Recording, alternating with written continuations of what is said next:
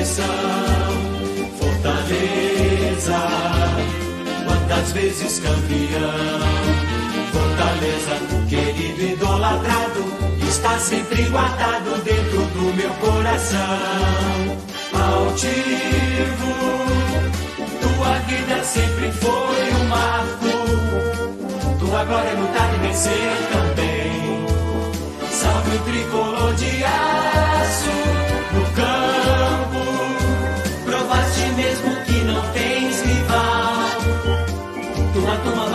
sensacional. Salve o tricolor de aço. Soberbo. Tua fibra representa o norte. Combativa, guerreiro, vibrante, forte. Sem demonstrar cansaço. Receba o sincero abraço da torcida tão leal. Meu tricolor de aço. Dizem que o futebol é a coisa mais importante das menos importantes. Eu discordo em partes. Afinal, qual sentido teria sem ele em nossas vidas? Para mim não teria nenhum sentido. 18 de outubro, para alguns, um dia normal como qualquer outro. Para uma nação, o dia mais importante do ano. O dia que nos faz expressar o nosso amor, o dia que nos faz expressar a nossa fidelidade e principalmente a nossa felicidade. O dia para encher as redes sociais de declarações, fotos de todos os tipos. Afinal, hoje é o dia mais que especial para todos, pois hoje se comemora o aniversário de um dos grandes amores de nossas vidas. 101 anos de amor, de histórias e de conquistas. Feliz aniversário Fortaleza Esporte Clube, o meu, o seu, nosso amado tricolor. E um salve salve nação tricolor. Sejam todos bem-vindos a mais um episódio do Glória e Tradição, um episódio especial de 101 anos. Eu me chamo Saulo Alves e não estou sozinho nessa, estou com um time completo e um convidado especial. Tudo bem, Thaís? Beleza, Saulinho. É muito feliz de estar gravando esse episódio comemorativo de 101 anos do Fortaleza. É, o dia 18 de outubro é um dia muito especial para mim. É meu aniversário e aniversário do clube que eu mais amo na vida.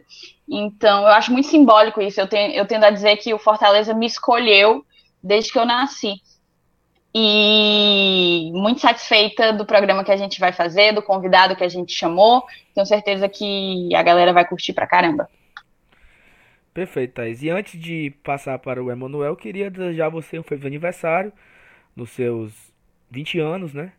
É, e que tudo de bom. Que Deus 18, amigo. 18, né? Que tudo de bom, Deus abençoe e obrigado por você fazer parte aqui desse projeto com a gente, Glória e Tradição. E aí, Emanuel, beleza? Beleza, Saulo, beleza, Thaís. Parabéns, Thaís, viu? Que você comemore bastante essa data. É muito especial ter você aqui com a gente. E é muito especial poder participar dessa gravação do aniversário do Fortaleza, né? Cada um de nós, se está aqui, é porque tem uma história que é atravessada pela história também do clube, é atravessada pela importância que esse clube tem nas nossas vidas, nas nossas relações do dia a dia, no tempo que a gente gasta no dia a dia falando e pensando nele. Então, é uma honra e um prazer muito grande poder participar e já agradeço de antemão o Marcelo, nosso convidado, que vai estar aqui com a gente debatendo o Fortaleza e o futuro do clube. E é isso. E também, por último, não menos importante, Elenilson. E aí, Elenilson, bem-vindo a mais um episódio, um episódio super especial, né? Beleza, Saulo, é isso aí. Parabéns para a Thaís também, que nasceu num dia muito brilhante, né? Não ter, poderia ter dia melhor no ano para a pessoa escolher nascer. a aniversaria junto com o nosso clube de coração, que beleza, parabéns. Elenilson, E aqui é. eu Ah. acho que é aniversário do teu filho também hoje, né? É, mas aí é o Pedro, é o meu. Ele completa 18 anos hoje, de 18 de outubro. Mas aí eu, eu fui premeditado, viu? Foi premeditado. Foi uma data que eu escolhi, assim, foi tudo é, friamente calculado.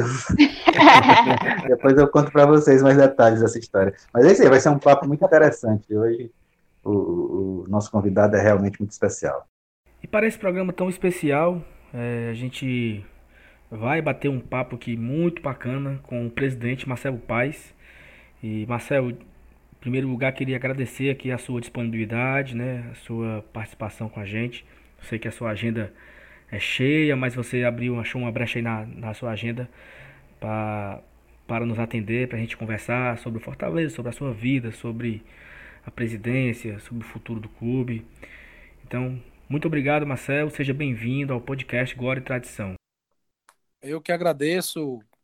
Bom dia a todos vocês. Parabenizar pelo trabalho, por essa iniciativa bacana, né, feita por torcedores do clube, mas buscando um formato bem profissional, levar informação e estamos à disposição para conversar, bater um papo bem descontraído, bem franco, para poder informar melhor o torcedor e atender aí o desejo de, de, dessa matéria de hoje, né? Perfeito. E assim, para começar, é... eu, sei, eu, sei, eu sei algumas histórias suas sobre como você chegou na presidência, como você chegou no clube, é, mas poucas pessoas sabem disso.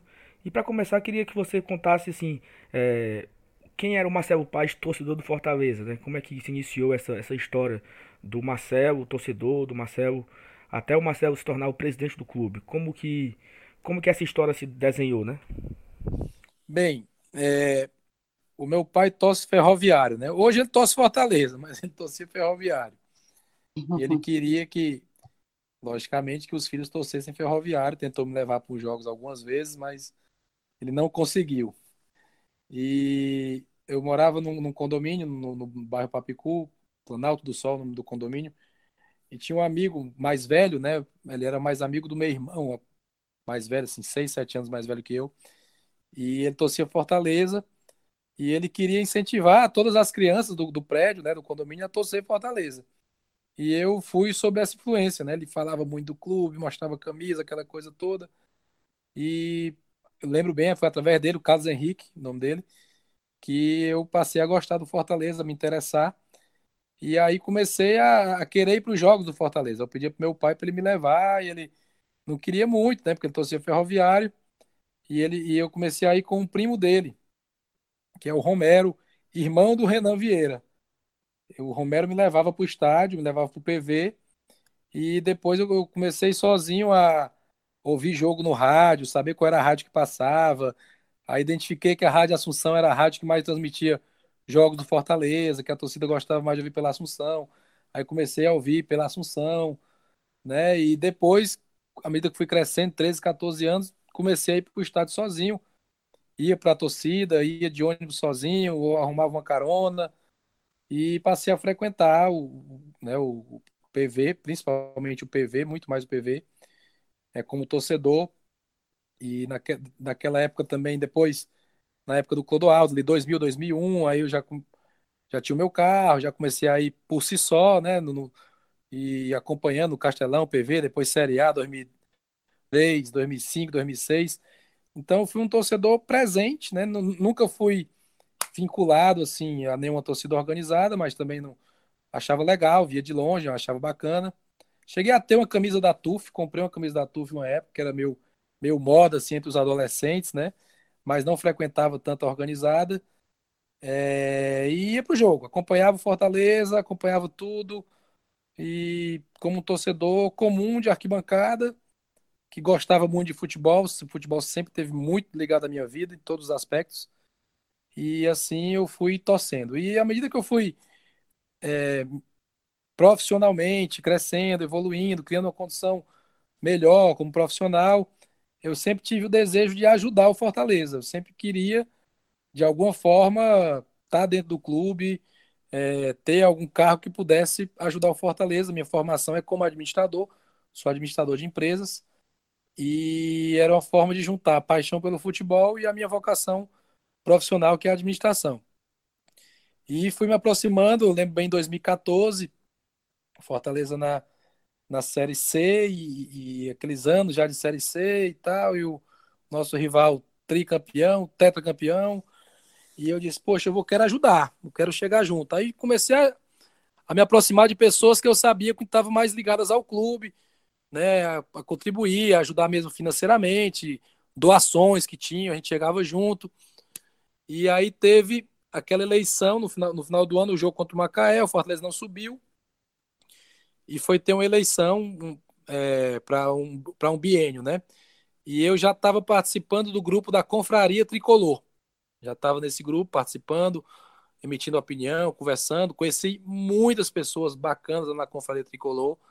Né? Eu reputo que é um movimento que tem uma importância grande nessa história recente do Fortaleza, é, porque juntou muita gente legal, bacana, que queria ajudar o clube e até hoje ajudam.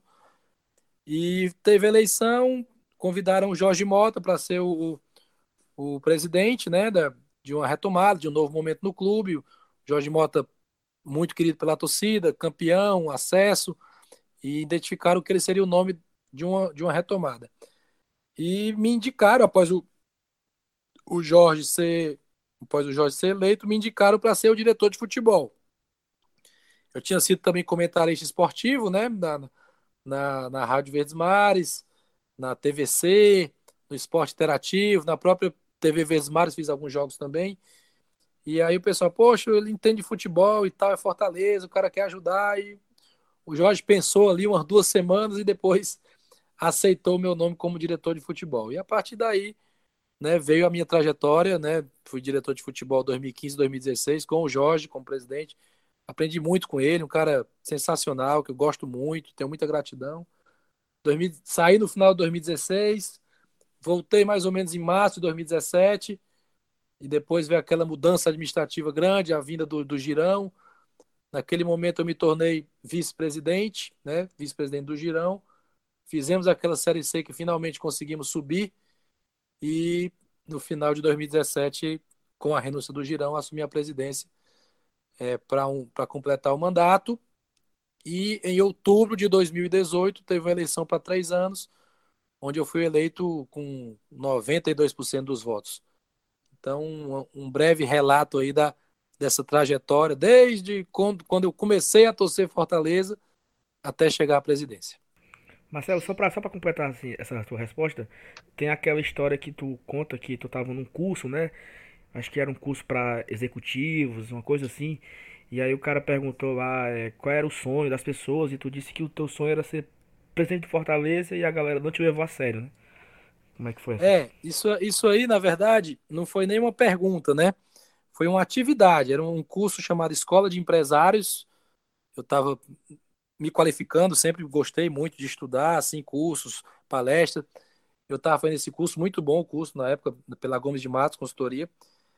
E era uma atividade que você tinha que escrever a sua vida daqui a 50 anos, como se você estivesse contando a sua vida, né? Fiz isso, fui aquilo, tive filho, fiz isso profissionalmente, papapá, bbb. E um, um dos pontos eu escrevi: fui presidente do Fortaleza, e ajudei o clube a conquistar títulos nunca antes alcançados. E eu tenho isso em casa, né? Eu tenho isso em casa escrito em 2011. 2011, onde eu não era conselheiro, diretor, nada, era torcedor de arquibancada. E ao término da atividade se pediu para todo mundo ler o que é que tinha escrito. E quando eu falei essa parte do Fortaleza, a sala toda começou a rir. Né? Aí começaram a gargalhar e tal como assim, que não acreditava que isso pudesse acontecer, né? Mas aconteceu. Acontecer foi tudo, né? Rapaz, se, se, eu tivesse o contato dos meus ex-colegas de classe, eu mandar e-mail para Tandinho com ele. Tá aí! Tá vendo aí? Qualquer dia eu vou, eu vou mostrar essa, essa, essa, essa carta. Eu tenho ela guardada em casa, botei em um quadro mesmo, tá bem conservado. e, e é interessante porque foi escrito em 2011, né? Muito antes de tudo acontecer. Bacana demais. É, e Marcelo, a gente já estava realmente pensando que a gente pode dizer que a retomada do Fortaleza ela aconteceu, vamos lá, ali em 2017, né? 2016 para 2017. Mas também podemos dizer que talvez tenha acontecido no momento em que o Jorge abriu espaço para você como diretor de futebol, ainda em 2015. E aí, o que eu ia te perguntar é: você chegou como diretor de, de futebol em 2015, né, no nosso sexto ano de Série C, e o que é que mudou efetivamente no clube? E aqui eu pergunto em termos de filosofia, em termos estruturais, de uma maneira generalizada, o que é que mudou no clube de lá para cá? Eu acho que, que uma instituição como Fortaleza, ela está em permanente melhoria, né? Ou, ou, ou pelo menos precisa estar a cada ano que passa, o clube tem que evoluir. E acho que todo mundo que teve lá, e não estou falando aqui para fazer média com ninguém, Mas realmente todo mundo que esteve lá deu a sua contribuição, tem o seu legado, maior ou menor, tem coisas que foram feitas em cada uma das gestões que ficaram para o que veio depois, dar continuidade e melhorar. Eu acho que de 2015 para cá, muita coisa evoluiu, né? Assim como em 2014, 2013 também teve seus avanços. Mas é, acho que a questão da marca própria foi um grande passo, um grande passo naquele momento. Jorge, Evangelista e Enio foram muito corajosos né, de romper com a marca anterior, de criar uma marca própria, um cenário que ainda não era tão propício. E, e o Fortaleza colhe frutos disso até hoje. A questão do sócio-torcedor, né, que passou a ser administrado dentro do clube, a receita indo para dentro do clube, o dinheiro indo primeiro para dentro do clube, para depois é, ir para quem trabalha no sócio. Foi um passo importante também. Na, na época foi contratado uma empresa de São Paulo, que era administrado pelo Paulo Zago, o cara fez uma consultoria bacana, qualificou o programa de sócio. Então, teve ações importantes né, que, foram, que foram feitas. É, aí, se a gente for olhar mais para trás, o CT Ribamar Bezerra, que foi feito pelo Ribamar Bezerra, pelo Manuel Guimarães, e a gente hoje colhe alguns frutos disso também, qualificando aquele espaço. Então, é, é um processo, é contínuo, é, tem que ser para frente, tem que ser evoluindo, e cada um que passou tem os seus méritos, tem, tem a sua história, tem o seu legado, mas perguntando de 2015 para cá, como você colocou, a, a, nível esportivo, o Fortaleza voltou a ser campeão, né? Tava quatro anos sem ser campeão, foi campeão em 2015, foi campeão em 2016, fez uma bela campanha na Copa do Brasil 2016. Então foi uma, uma retomada assim de, de voltar à conquista esportiva, de ter um relacionamento mais próximo com o torcedor, de evoluir alguns aspectos importantes para o clube, como a questão da marca própria, e depois veio a continuidade do Luiz Eduardo, depois o nosso trabalho. Então, acho que é um ciclo que a gente tem que continuar, que não pode parar. É, ah, estamos aqui na Série A 2019, na luta, buscando manter o time, mas tem que sempre pensar em algo mais para que o clube possa, dentro de um médio prazo, competir a nível nacional no estágio maior. Ok, presidente. É, uma, uma, uma questão que eu queria colocar em relação a essa coisa das mudanças é que, assim, quando está em crise, normalmente se imagina a ideia de que é, sempre vai chegar um milionário para despejar dinheiro no clube e o pessoal não se preocupa muito com o dia de amanhã, né? Eu digo isso porque eu ouvi muitas histórias desse tipo no Fortaleza, na época da, da Série C, né? Inclusive anteriormente, até no, no período de vacas mais magras ainda, que foi nos anos 90, né? Aquele período horroroso da, da Série C, que era bem pior do que o que a gente viveu ouço história desse tipo, eu moro aqui em Belém, né? Ouço história desse tipo vinculadas ao Clube do Remo, vai chegar um milionário, vai despejar milhões aqui e tal. E nesse sentido, assim, sabe-se que o Luiz Eduardo Girão, ele emprestou, né? Fez um aporte considerável no Fortaleza para que sanasse despesas em 2017 quando ele chega. Né, que ele chega logo depois da eliminação do Campeonato Cearense, teve um limbo ali entre o Cearense e a Série C, o elenco com salários atrasados, é, insatisfação, uma coisa meio bagunçada em termos organizacionais. Mas, pelo que se sabe, o Luiz Eduardo Girão não saiu gastando irresponsavelmente. E, a princípio, pareceu assim: o, o primeiro cara que colocou dinheiro no clube, é, tentando planejar o Fortaleza sem ele. Né? Então, eu queria que o senhor falasse um pouco dessa chegada do Luiz Eduardo Girão e a importância disso na história do clube, e se o senhor considera isso um marco em termos de mudança organizacional, de mentalidade de pensar o Fortaleza, de não só ser o cara que aportou dinheiro, que de fato aportou, e isso é público, né? ele, fez, ele fez questão de registrar isso numa carta, mas de, de pensar o Fortaleza sem ele. Né? Isso já, já parecia muito claro logo no primeiro momento, e, e ele cumpriu a risca isso ao longo daquele período. Bem, sem dúvida, é, o Luiz Eduardo Irão tem um, um, um, um marco importantíssimo, histórico na história do clube, porque, como você bem citou aí na sua pergunta, quando ele assumiu, quando ele topou assumir, ele sabia do tamanho do desafio, do tamanho das dívidas, é, e ele salvou o Fortaleza literalmente naquele momento, que o Fortaleza não tinha dinheiro, não tinha receitas para frente, porque não tinha cota de TV, ia começar a Série C, não tinha receitas para frente, e ainda tinha dívida né? Não tinha dinheiro, não tinha receita para receber e não tinha e tinha dívidas a pagar.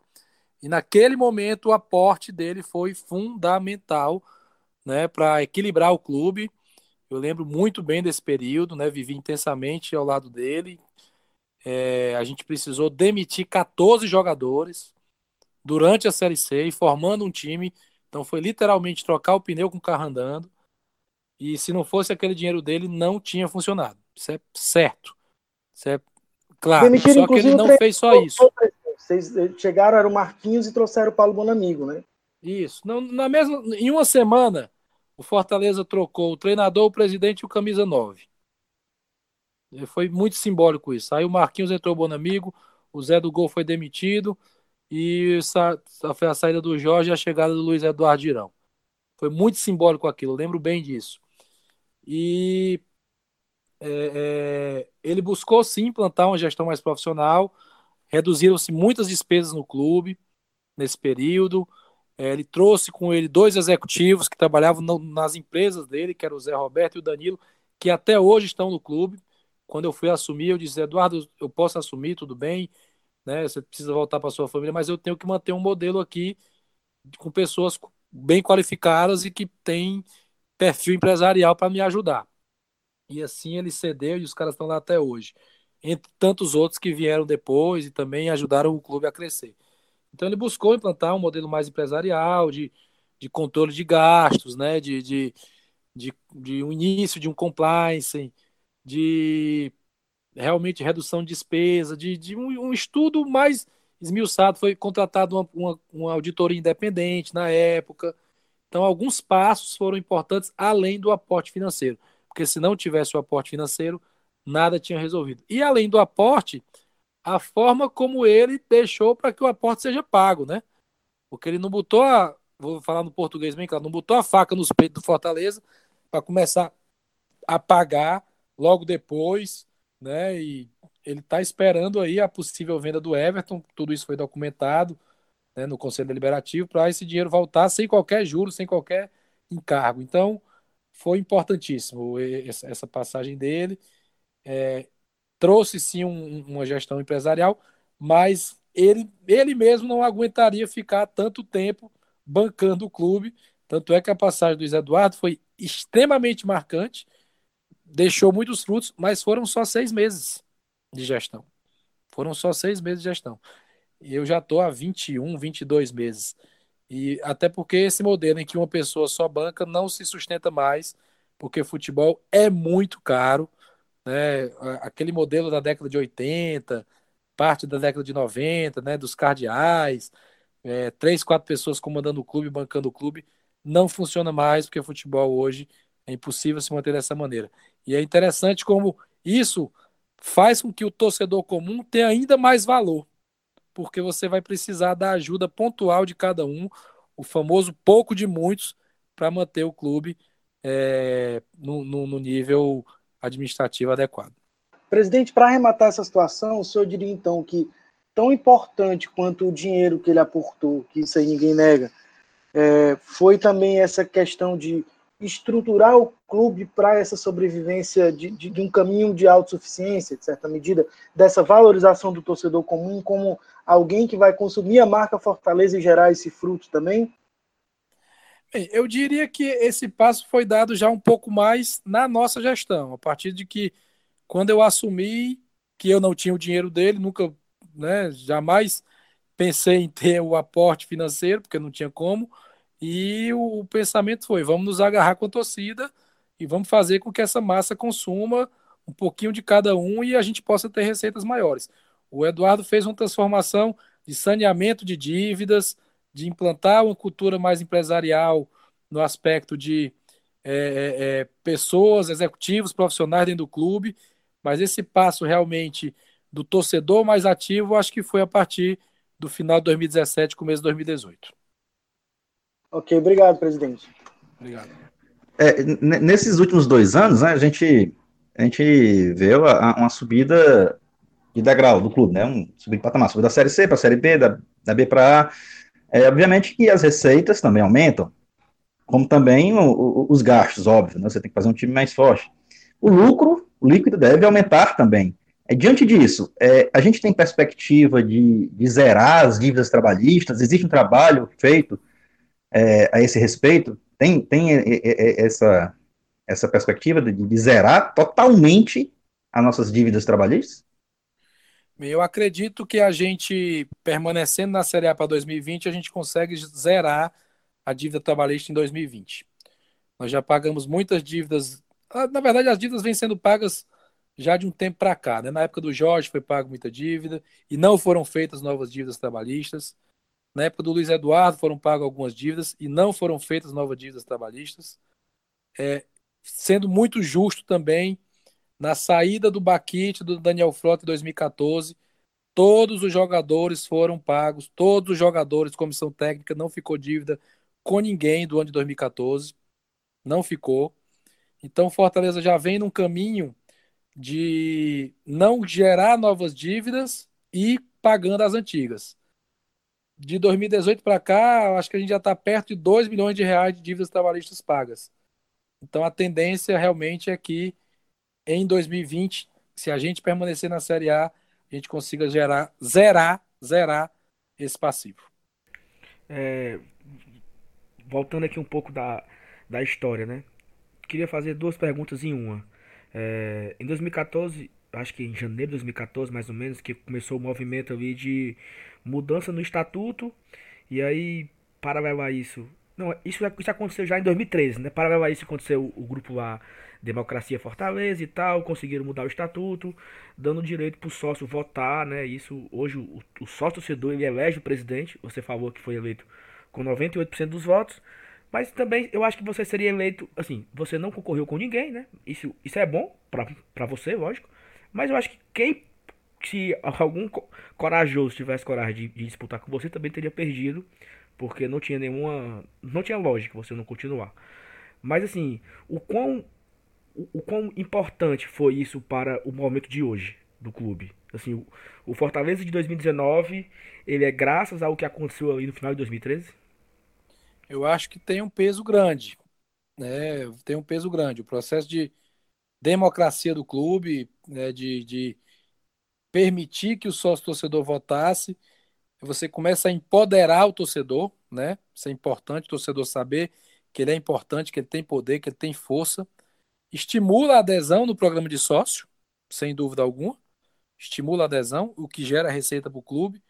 Torna o clube mais popular, mais democrático, e o torcedor mais responsável por essa mudança. Então, sem dúvida alguma, esse passo que foi dado, ele é importante. Ele é importante, ele tem peso, ele, ele, ele começa a, a, mudar uma história, né? E, e, eu qualifico como algo realmente também muito corajoso, também muito ousado à época. São poucos clubes no Brasil que têm esse modelo. A maioria tem um modelo mais tradicional de, de um conselho com 150, 200 pessoas que de, decidem o futuro do clube. Então eu, eu, eu reputo sim que foi um passo importantíssimo nessa transformação do Fortaleza. Interessante, Marcelo. É... Assim, eu acho até que eu já tive a oportunidade de te dizer, mas uma coisa que eu tenho sentido, é... que eu tenho interpretado como muito simbólico nessa, em todas essas mudanças que o Fortaleza tem sofrido nos últimos cinco anos, é a transparência do clube.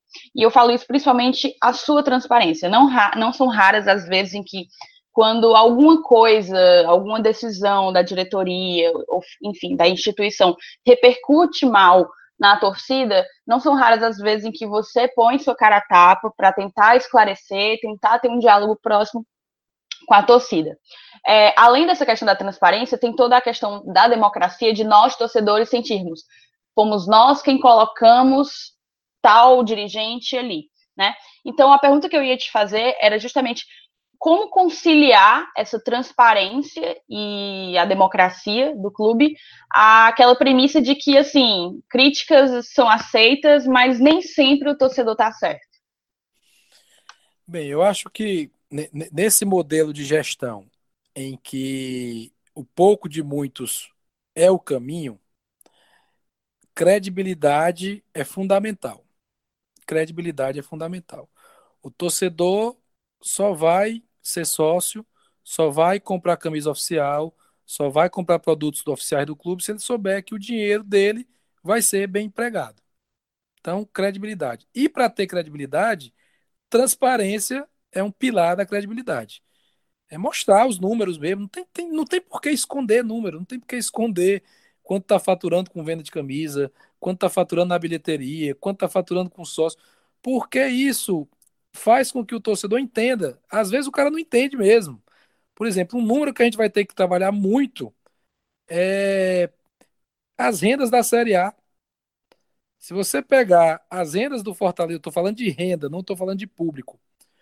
Quando terminar a Série A, e se Deus quiser nós vamos ficar na Série A, mas a gente vai ter público de G4, a gente vai estar ali entre os quatro, cinco maiores médios de público, e renda de Z4. As rendas do Fortaleza são das mais baixas da Série A. E isso o torcedor tem que saber. Não tem 2 milhões. Tem... Não tem 2 milhões de renda líquida o Fortaleza hoje. Pois é. No ano, então, no ano inteiro. E, e até, até convido vocês a fazer esse levantamento aí. Né? Agora, não, não é só do Fortaleza, faça de todos os times para mostrar o nível de competição que nós estamos. Eu vou dar um exemplo recente. Fortaleza e Chapecoense. Tivemos 24 mil pessoas no estádio, a renda foi 162 mil reais. Ontem eu fui para o jogo do Fluminense aqui no Maracanã. Gosto de ver futebol de perto. É bom sentir o ambiente, se, é, se comportar como torcedor, ver jogador no estádio. O Fluminense tinha 17 mil pessoas, a renda 462 mil. Então tem alguma coisa errada aí, né? Se a gente tem 25 mil pessoas com a renda de 160 mil e o Fluminense com 17 mil pessoas, a renda 460 mil. Então, essa conta não vai fechar. A gente Presidente, não pode ter público de G4 e renda de Z4. Presidente, mas isso não é uma, uma, uma amostra do sucesso do, do, do sócio torcedor? Na medida é, em que eu tenho mais sócio presente, eu vou ter uma renda menor, não é essa a, a equação? É, porém, isso não vai resolver as contas do clube no final do mês. O evento jogo precisa ser mais lucrativo. O nosso sócio é um programa muito bom tem uma receita mensal fixa, ajuda o clube, você sabe que pode contar com aquilo, você é gestor, né? Mas o evento jogo precisa ser mais bem trabalhado, porque o Flamengo em um jogo ganha 3 milhões. Entendeu? Então, isso o... significa rever o próprio, o próprio projeto isso do significa sócio? se achar uma estratégia para que o evento jogo tenha uma rentabilidade maior. Aí se, é... vai, se vai rever o programa do sócio, a gente tem que achar. Eu estou pensando. E estou jogando aqui a, a problemática para a gente pensar junto, entendeu? Estou jogando a problemática para a gente pensar junto. Porque é, é, é, é, é só colocar no papel dos 20 clubes da Série A renda e público. Renda e público. Nós não podemos ser entre as piores rendas do, da Série A. Não tem como. E se quiser ficar desse jeito, vai continuar competindo lá embaixo. Então é algo que eu já estou lançando assim para reflexão mesmo e é o torcedor que vai decidir, não vai ser nem a gente que vai decidir. A coisa vai ficar transparente as pessoas vão entender que a gente precisa fazer alguma coisa. Não dá para ficar tomando prejuízo como tomamos contra o Cruzeiro, contra a Chapecoense, contra o Botafogo. Eu estou falando do evento jogo. O evento jogo precisa gerar receita para o clube, porque nos outros clubes ele gera. Então a gente tem que achar um caminho para isso. Mas eu acho que eu até desviei o foco da pergunta aí da, da Thaís. Né? Falou da transparência, da importância da transparência. Eu acho que é fundamental, é um caminho, mas ela fez uma pergunta no final e agora eu esqueci. Não, relaxa, você até respondeu. Basicamente, a pergunta era como é que a gente conciliava transparência e democracia, é, considerando que as críticas do torcedor são válidas, ele está no direito dele de fazê-las, mas que nem sempre ele pode estar certo, porque talvez ele não tenha o olhar de gestor que você e os seus diretores executivos têm. É, muitas vezes, Thaís, não é nem o olhar, né? Às vezes tem pessoas que fazem algumas críticas e até a gente vê que o cara tem embasamento, tem um olhar de gestor, mas ele não tem a quantidade de informações que a gente tem para uma tomada de decisão. Seja qual for a decisão, seja de um preço de ingresso, seja de um lançamento de camisa, seja da contratação de um jogador, seja de não contratação de um jogador, seja de a demissão de um jogador. Então a gente, por estar dentro do clube, tem acesso a muito mais informações do que é natural e às vezes algumas decisões, num primeiro momento, parecem não ser as ideais e depois é, se vê que é o ideal, como também a gente erra, né? A gente também erra, a gente também toma decisão errada. Aí o gestor, ele tem que ter muita frieza, muito controle, muito equilíbrio emocional para aguentar as críticas, as porradas, às vezes até as injustiças que se diz, né, xingamento e tal. A gente tem que saber relevar isso, né, pelo bem do clube. Muitas vezes algumas pessoas que estão falando ali não tá com preparo emocional. Às vezes tem um menino de 18, 19 anos que chega escolhendo a gente lá e a gente tem que fazer de conta que não viu, né? Porque se for responder tudo, perde energia, não, não, trabalha e, e, a coisa não flui. Então é, é, é necessário um equilíbrio emocional muito grande né, para poder é, é, gerir o clube e tomar a decisão acertada. É, mas pegando só um gancho, Marcelo, dessa tua resposta, é, na semana passada a gente teve uma conversa com o Estênio Gonçalves, né, que foi muito bacana, e entrou na pauta essa questão de, de, de um limite do número de, de sócios torcedores, né, e acabou que você agora mesmo conversando conosco, a gente esbarra novamente num, num, negócio de precisamos tentar tornar a operação do jogo algo mais, mais lucrativo, sem analisando também que o sócio ele pode ter um número limite de exaurimento, digamos assim, de que a partir daquele momento o sócio passe a não ter mais é, o, a viabilidade e todos os, os benefícios que ele tem nesse momento, né? É, eu não estou colocando isso. Estou colocando que a gente tem que achar um modelo de que o evento jogo seja lucrativo. Qual vai ser esse modelo é algo para a gente pensar e discutir. E, o, e volto a dizer que o programa de sócio do clube é algo que é muito importante para o clube, porque garante uma receita mensal significativa mas o evento jogo precisa gerar resultado, porque os nossos concorrentes têm plano de sócio torcedor e tem evento jogo com resultado. Então a gente tem que tentar igualar e superar muitos deles para poder competir em alto nível. Obrigada, obrigada. É, vai contigo, Manu. Então, presidente, é, assim, em relação a essa questão que você está falando das receitas, né, e de a gente pensar a participação da torcida, onde é que o senhor vê o caminho para, no, no, Fortaleza que está sendo construído hoje, um caminho para a autossustentabilidade, né? Assim, é, onde é que o senhor enxerga que existem as oportunidades para o Fortaleza crescer nessa direção desse caminho de autossustentabilidade, de não precisar que um dia é, um outro Eduardo Girão chegue e socorra ali, e o clube possa caminhar com suas pernas, levando em consideração, inclusive, o valor da marca Fortaleza, né? Eu acho que o, o meu sonho é que assim, o Fortaleza tem, se estima que o Fortaleza tem 2 milhões de torcedores, né? O meu sonho é que cada um contribua com 5 reais por mês. Não é muito, não. É 5 reais por mês de cada um, que daria 10 milhões, só aí, né? Por mês. Só aí já daria muito mais do que o nosso orçamento anual atual, fora outras receitas que podem ser geradas. É, a gente tem que fazer com que todos os torcedores, ou a maioria, 70%, 80%, contribua um pouquinho para o clube. Esse é o desafio. Como fazer isso?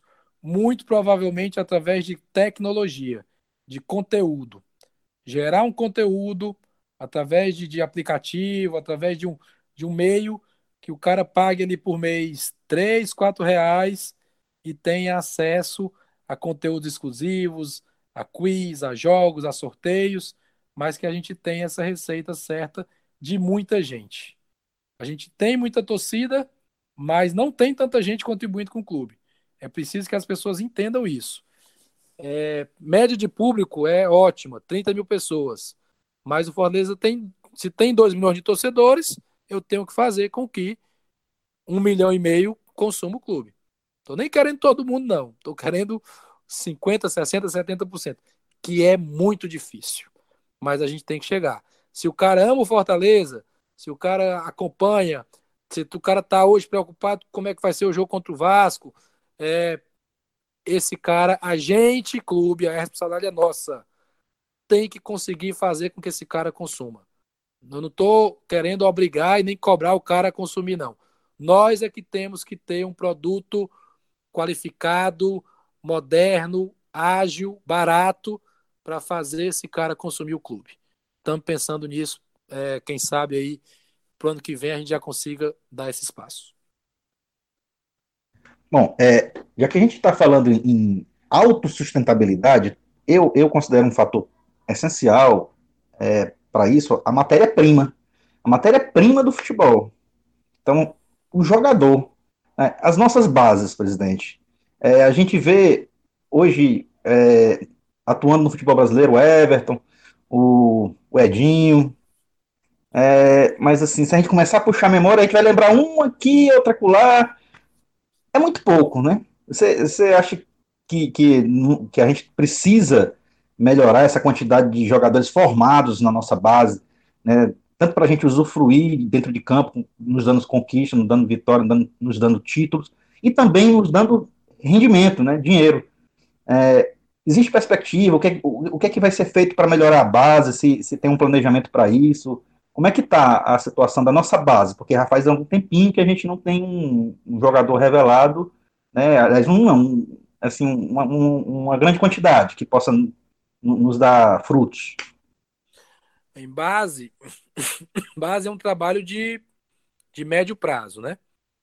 Base você não faz um investimento no ano e no outro já tem jogador revelado. Não é. E a gente não pode esquecer que os oito anos de Série C ainda refletem em algumas coisas no Fortaleza. A estrutura, que ficou defasado por muito tempo, porque não tinha dinheiro para investir em estrutura, e a própria base, que ficava em segundo plano, porque o dinheiro que tinha, que era pouco, era para tentar fazer o time subir. Então, base é médio prazo. É desde que a gente assumiu o investimento na base, ele já foi dobrado, né? Dobrado, numericamente mesmo, em todos os aspectos, tanto de profissionais como de, de, de, de estrutura. Né? Hoje a gente tem mais de 60 meninos morando no Fortaleza, lá em Maracanaú. Hoje a gente tem do sub-11 ao sub-20. Sub-11 é uma categoria que nem existia. Tem o futsal também, que vem desde o sub-9. É, hoje a gente voltou a participar de competições já a nível nacional, inclusive internacional. Né? Fomos num torneio na França em 2018, fomos num torneio na Holanda agora em 2019. Então, tem um investimento. Contratamos um coordenador, o Antônio, que fez um ótimo trabalho. Depois saiu, porque ele é carioca, voltou para o Fluminense. Trouxemos o Carlão, do Vitória da Bahia, um cara que tem um histórico grande de, de revelação de garotos. Contratamos o Erison, que é o nosso coordenador de captação. Uma coisa é a coordenação da base, outra coisa é a coordenação de captação. O Erison trabalhava para o Flamengo no nosso estado. Quer dizer, o Erison era o cara que pegava aqui e levava para o Flamengo, né? E agora ele está pegando e deixando com a gente. Então, tem um investimento em pessoas. Fortaleza não tinha nutricionista para base, não tinha fisioterapeuta, não tinha médico, não tinha assistente social, não tinha analista de desempenho. Todos esses profissionais hoje a gente tem, foram contratados então você vai formando uma estrutura na base que aí sim já já vai começar a aparecer jogador. E é ruim não ter jogador da base no, no time profissional, inclusive por uma questão financeira, né? Que você formar um elenco inteiro com jogadores contratados de fora é caro. É, se, eu, se eu tivesse no atual elenco quatro, cinco garotos com salário menor e com performance, seria melhor para o clube. Coisas que a maioria dos times da Série A tem. Eu acho que com exceção do CSA e do nosso rival e o Fortaleza, eu acho que são os únicos três times na Série A que não tem nenhum jogador hoje no elenco que saiu da base do ano passado. O Havaí tem, o Goiás tem, o Cruzeiro tem, o São Paulo tem, o Corinthians tem, o Bahia tem. Todo mundo tem pelo menos um jogador fazendo parte do elenco que até ano passado era sub-20. Acho que Presidente... só esses três não tem. Então, isso tem peso e é algo que a gente está enfrentando, está investindo, está colocando dinheiro, está contratando profissionais qualificados para que em breve a gente possa ter garotos aí é, no ponto de servir o time profissional. Porque também não adianta botar porque é da base, tem que botar alguém da base. Se for ruim, não adianta botar. Se não for um jogador qualificado, vai queimar o menino. Então, tem que ter qualificação. Presidente, ainda nessa questão da estrutura, onde é que o senhor vê que entra o centro de excelência né, e como é que estão as obras? O centro de excelência é um passo que a gente está dando para que o futebol profissional do Fortaleza tenha um nível de receber qualquer jogador a nível de Série A, causar um bom impacto e causar melhora de performance. Tem que ter melhora de performance pelos equipamentos, pela estrutura, pela comodidade, pelos profissionais as pessoas contratadas. A gente já concluiu a parte do campo, né? O campo hoje está excelente, com drenagem, com, com irrigação automática, coisas que não tinham antes, com a qualidade do gramado também bem melhor. E a gente espera até o final do ano entregar a parte de novo vestiário, nova academia, nova fisioterapia e piscina e banheiras de recuperação pós-treino. Então, aquela obra que está sendo feita ali colada no campo, estamos trabalhando né, para concluir. Aí é onde entra a questão financeira. Né? A gente tem que manter um time, pagar um salário em dia, investir em estrutura, investir em marketing, investir na base. Por isso que eu falo que o evento jogo tem que gerar mais receita. Né? Porque senão essa conta não vai fechar. Marcelo, para fechar, é, a gente tinha ainda, se deixasse aqui rolar, a gente conversava por três horas de, de papo aqui, de papo muito bom. Para fechar, eu acho que a gente não poderia fugir dessa pergunta. É, eu considero assim, você pode discordar de mim, mas eu considero talvez o maior feito da sua gestão, não o maior feito, você teve, você, te, você teve muitos grandes feitos em termos de administração, em termos de controle, de, de novos investimentos, estrutura, mas assim, a, como, como é popularmente conhecido, assim, o pulo do gato, da virada de chave de Série C para Série B, troca de bastão de Eduardo Girão com Marcelo Paes, foi o Rogério Senni. Não tem como negarmos isso. E que para encerrar, a última pergunta, o que você tem a dizer do Rogério Senni na chegada de 2017 e o novo Rogério Senni na chegada em outubro de 2019, após a sua volta? Bem, sem dúvida, a vinda do Rogério para o Fortaleza é algo que, que é marcante né, na história do clube. Pela a história dele como atleta vencedor, né, um, um verdadeiro ídolo do futebol brasileiro e mundial. Rogério é, é admirado aí no, no mundo inteiro pelos números dele, pela longevidade, pela personalidade forte, pelo o amor que ele dedicou a um clube só por muito tempo. E tudo isso veio a serviço do Fortaleza e ele, e ele se fez treinador no Fortaleza. Ele mesmo disse isso, né? Naquela carta de despedida, quando ele saiu para o Cruzeiro, ainda bem que já voltou logo. É, ele disse: cheguei como treinador, cheguei como goleiro do São Paulo e saio como treinador do Fortaleza. Então é um peso muito grande, nos deu mais mídia, nos deu mais olhares, nos deu mais publicidade, nos deu mais respeito e mais títulos. Títulos, né? Isso aí é o, é o mais importante, é o que que faz um clube. O clube é feito para ganhar título, para ter conquista, o torcedor quer isso. E profissionalismo, o dia a dia dele, as exigências para o bem do clube. Então é um ganho assim muito grande.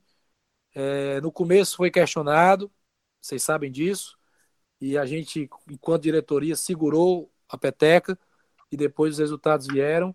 E hoje ele é praticamente uma unanimidade no meio do torcedor.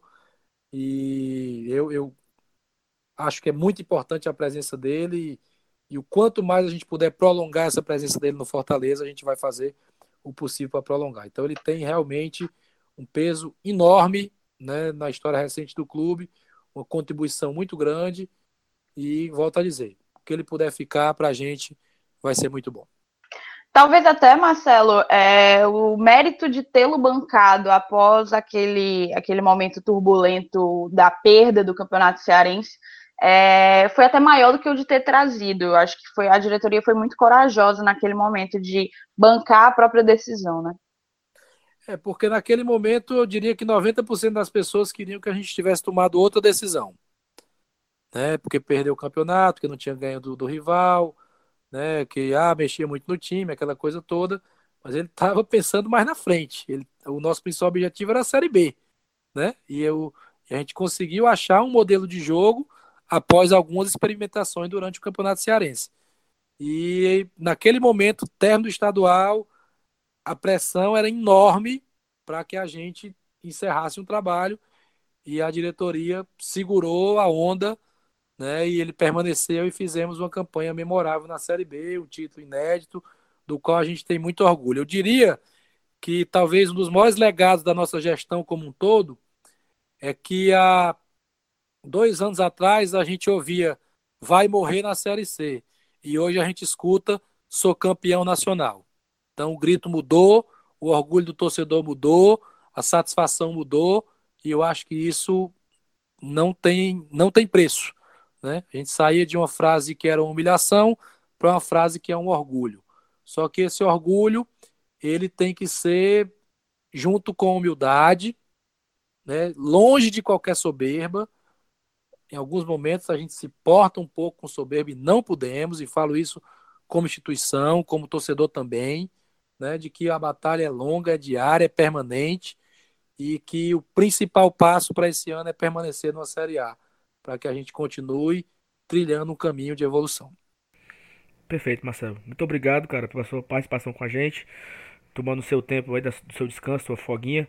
E se, se, se você poderia deixar uma mensagem final para a torcida, já que o Fortaleza está completando 101 anos, um aniversário importante dessa. É como se o Fortaleza fosse alguém da nossa família, assim. Acho que eu, como eu são dois dias que eu mais me importo no ano.